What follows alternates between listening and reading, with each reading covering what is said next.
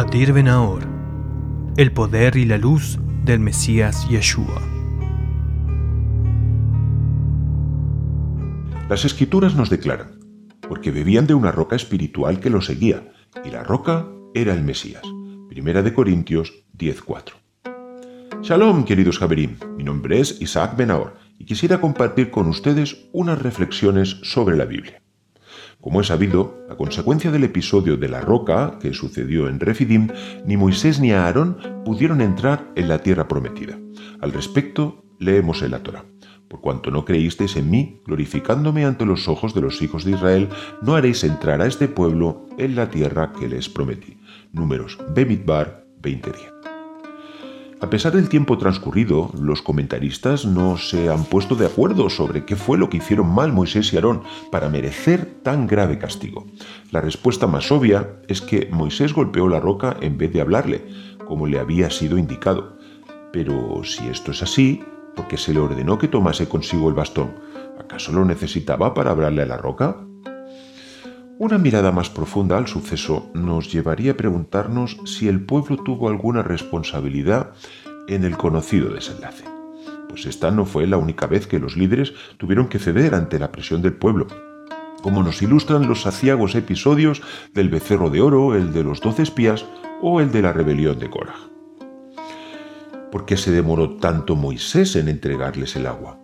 ¿Acaso no supo él, al igual que el resto del pueblo, que tras la muerte de su hermana Miriam cesó de manar el agua? Los comentaristas nos salen al paso para enseñarnos que Moisés tuvo que buscar la roca concreta de la cual habría de surgir ese líquido elemento.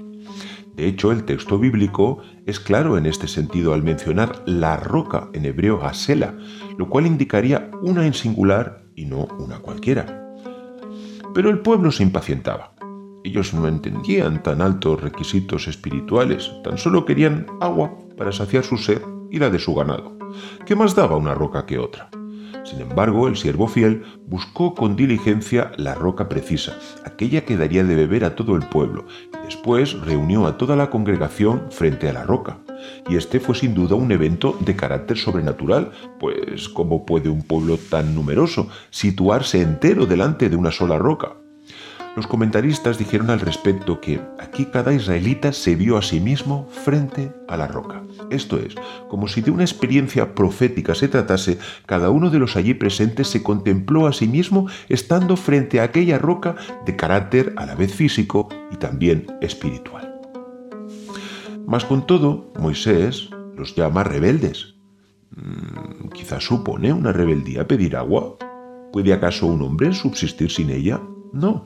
La raíz de su rebeldía era su indiferencia hacia la verdadera roca, pues el siervo fiel, el mayor de todos los profetas, supo que en un futuro los hijos de Israel rechazarían al Mesías, a esa roca espiritual que lo seguía, la única capaz de saciar su sed, y por eso la golpeó dos veces, pues el Mesías habría de ser herido por nuestras transgresiones y molido por nuestros pecados esa misma roca que rechazaron los edificadores, pero que ha venido a ser para todos aquellos que hemos creído en su nombre la verdadera piedra angular de nuestras vidas.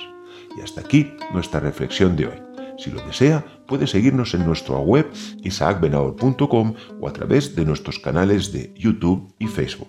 Shalom. Adir Benaor, el poder y la luz del Mesías Yeshua.